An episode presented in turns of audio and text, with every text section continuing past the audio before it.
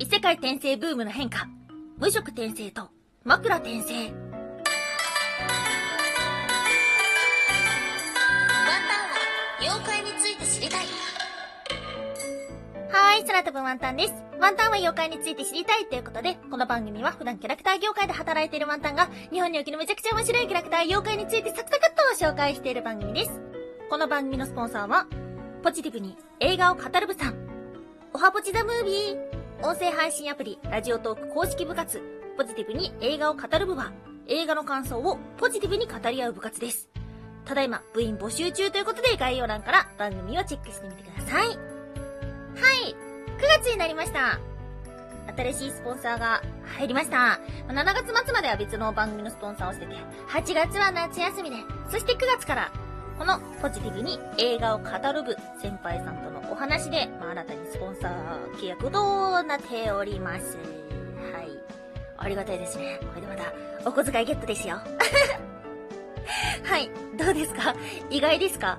それとも、うわ、そう来たかっていう風になりました？まあ、ワンタンの番組ね、ポッドキャストで聞いてる方がほとんどなので、誰やねんっていう風に思ったかもしれないんですけども、実はね、ワンタンね、期間限定で、成仏ラジオっていう番組のお手伝いをしておりまして、そのパーソナリティでもあった先輩さんでございます。まあ、この先輩さんが、えー、36歳、3児の父ということで、まあ、そろそろ忙しくなってきて、家族のために時間も労力もお金も使わないといけないっていうことだったので、もともとね、ラジオが好きで、ラジオの真似事みたいな、この、まあ、音声配信っていうのを始めていたわけではありますが、それをやめようっていう、いわゆる就活番組なんです。就活、終わる活動っていうことなんですけども、意外とね、30代の就活っていうのがあるらしいんですよ。で、それは、まあ、死ぬための身の回りの整理ではなくて、人間関係の断捨離だったりとか、趣味の断捨離っていうのが、実はね、あるみたいなんですね。はい、まあ、それの、見届け人として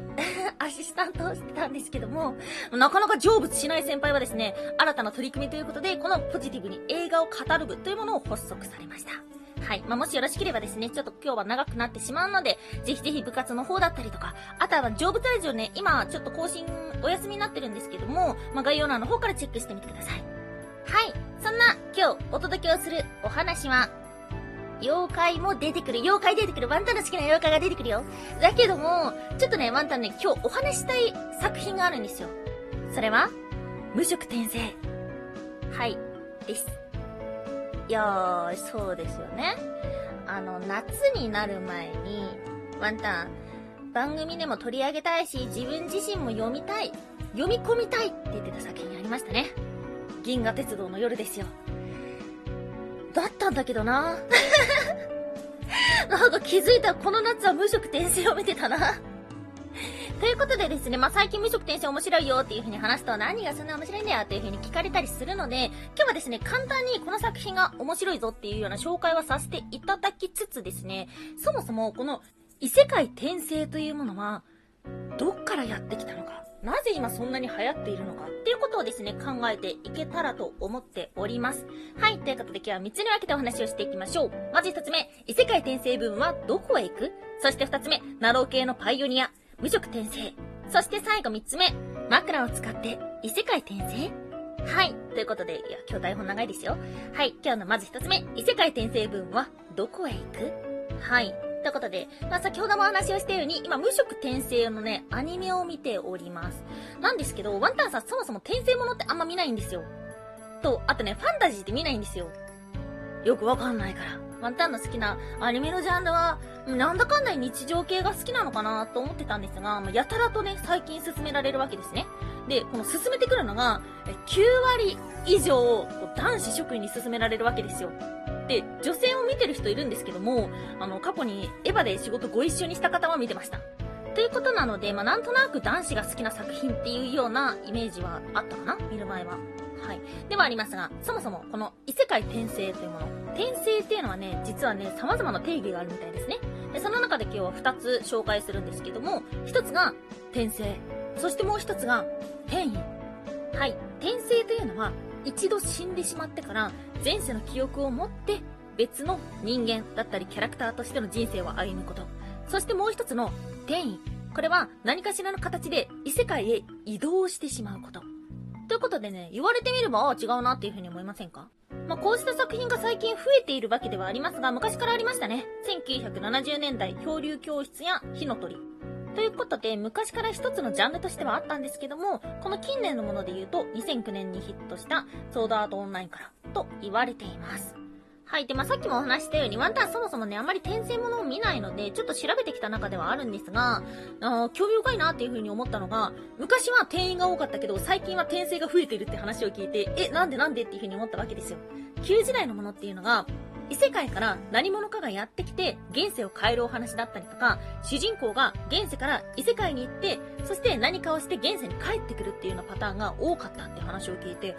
あー、ちょっとわかるなっていうような気がした。ワンタンも昔見た舞台だったりとか映画だったりとかっていうのも、なんかそのパターン多かったなっていうような気がします。それがどんどんどんどん転生ものが増えていきました。新時代、まあ今の時代のものっていうのは、異世界に行きっぱなし、異世界で新たな人生を歩む。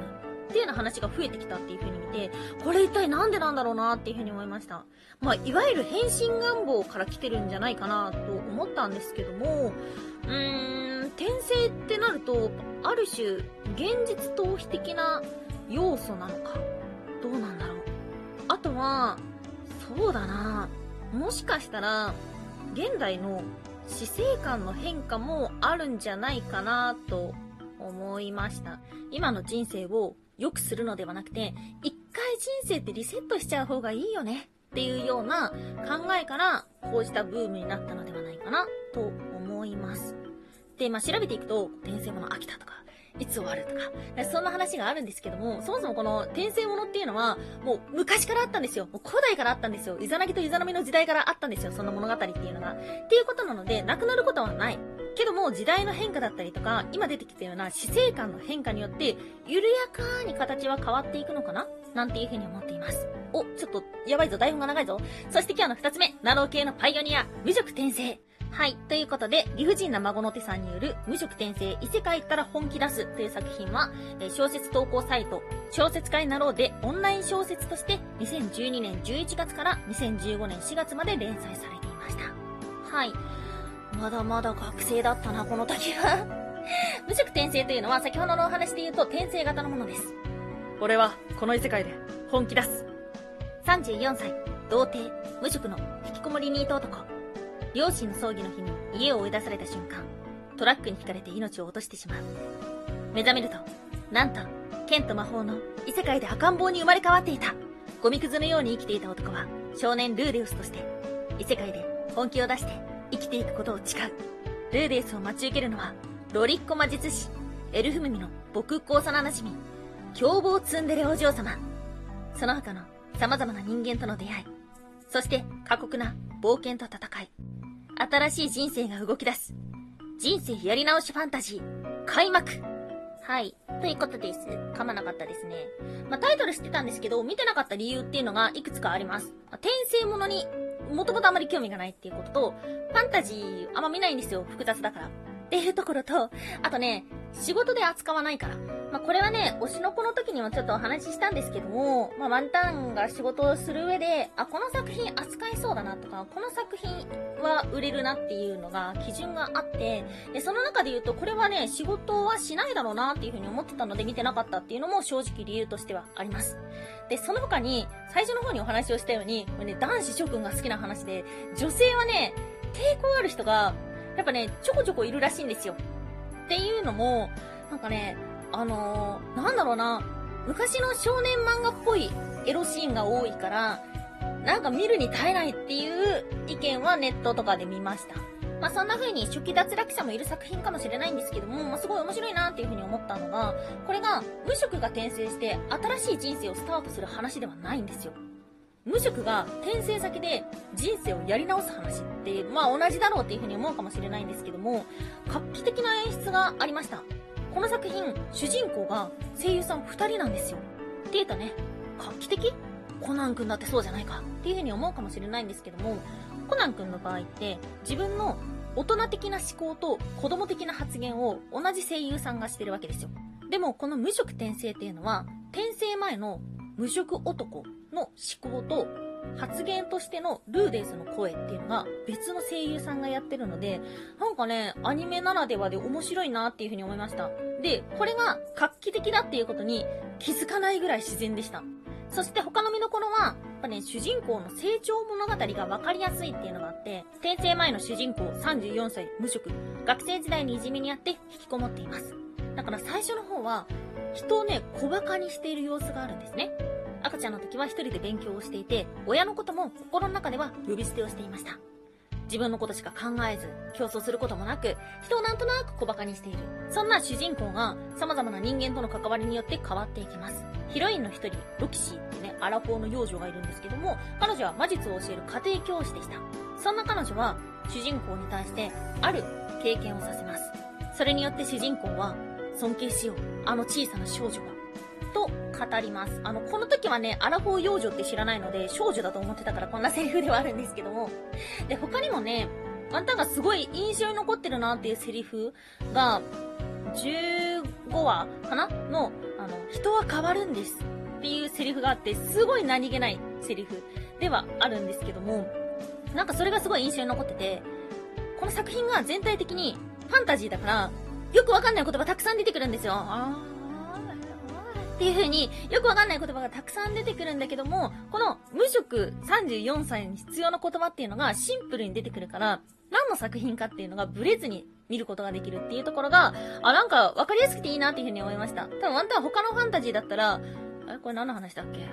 もういいや。って言って、また日常アニメを見て、みんな可愛いなーっていう風になってたかもしれないかな。だからね、分かりやすいってすごく重要だなっていう風に思いました。で、ただ、成長物語だから、全部見ないとよくわかんないんだと思います。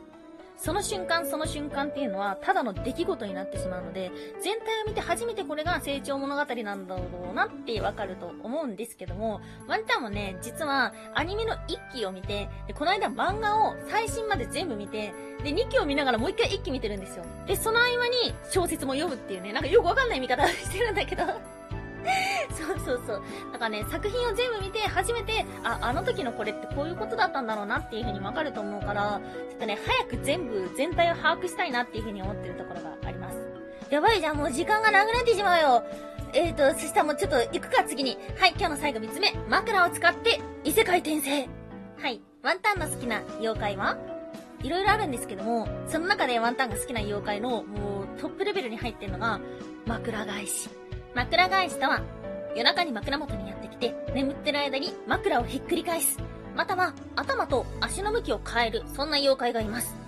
東北に多いと言われていて、その姿は子供や坊主、または狸や猫の妖怪、貨車などの姿をしている、なんていう風にも言われています。はい。貨車が出てくるぐらいなので、実は人間の魂、命を奪う、なんていう風にも言われているそうです。昔の人は眠ってる間は魂が肉体から抜け出すと考えていました。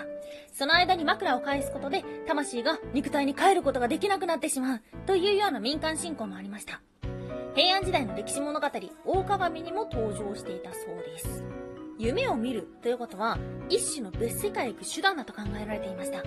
そのため、夢を見るために、箱枕というものに睡眠作用のあるお香を炊き込むなんていうようなこともしていたそうです。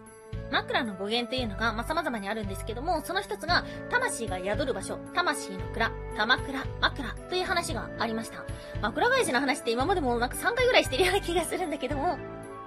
いや、枕返しってね、面白いなっていうふうに思うんだよね。まあ、枕返しが面白いっていうか、昔の人が夢を見ることに対して、そんな風に考えてたんだっていうところが面白くて、ワンタンもね、結構夢見るんですよ。朝、えーって起きて、それで、親が夢見てた気がするってしたら、結構ね、スマホで調べちゃうの。何々の夢、夢占いって言って、そう、すごい調べるんですよ。で、あ、こういう夢他にも見てる人がいるんだっていう風に思ったらそれが面白くて。でさ、昔のさ、このネットもなくてさ、で、夢っていうものがなんだかよくわかんなかった時代からすると、寝てる間によくわかんない世界に行っちゃった。あえ、あれ何？どういうこと？え、これってさ、家族に言っていいの？友達に言っていいの？それで異端者だと思われたらどうしようっていうような、いろんな葛藤があったと思うんですね。で、そのいろんな葛藤の挙句に生まれたのが枕返しっていう妖怪だと思ってて、だからね、それがすごく面白いなっていうふうに思っています。まあ、たまにね、今でも聞かれるのが、またさん、妖怪って何ですか？っていうふうに聞かれるわけですよ。で、まあ、正直、わからんけど、でもワンタンの中での妖怪とはの答えは、なんだかよくわからないものっていうふうに言っています。昔の人はなんだかよくわかんないことが多かったわけですよね。なんで雨が降るんだ？なんで雷が鳴るんだ？なんであそこの山は大きいんだ？っていう風によくわからないことがあったから、その理由付けのために生まれた妖怪っていうのもいます。見えないものが怖いから、それに姿が付けられたというようなものもあります。ということなので、まあ、年々ね、科学で証明されるものが増えていったから、妖怪ってなくなるよっていう風にも言われてるんですけども、まあ、ワンタンはそんなことないかなっていう風に思っていて、もしかしたら今は名前は変わったかもしれないけども、なんだかよくわからないことに名前を付けるってことがありますよね。最近友達と話したなんだかよくわかんなくて名前が付いたものは、例えば、カエル化現象とか、あれもさ、あ、好きだったな、な、なんか、気も、え、なんで？わからん。カエル化現象っていいらしいよ、みたいな。それもさ、時代が変わってたらさ、そんな妖怪がいたかもしれないじゃないですか。っていう風に思って、ワンタンはね、この枕返しっていうのが、まあ、その存在も面白いなっていう風に思うんですけども、昔の人が夢を見るっていうことに対して、こんな風に捉えて、こんな風な妖怪を生んだんだっていうところが、すごく面白いなっていう風に思っております。やばいよ今日めっちゃちょっと延長しまくってしまった。はい。ということで。あー、長くないめっちゃ長いね。こんなに喋ったの初めてじゃないですか？今日は新しいスポンサーコールから始まり、妖怪の面白さの話など様々にしてきましたが、いかがでしたでしょうか？ちょっとね、お便りたくさんいただいてたので紹介したかったんですけども、またちょっと次回以降にお届けしましょう。はい、ということで、今日もお聴きいただきましてありがとうございました。以上、空飛ぶワンタンでした。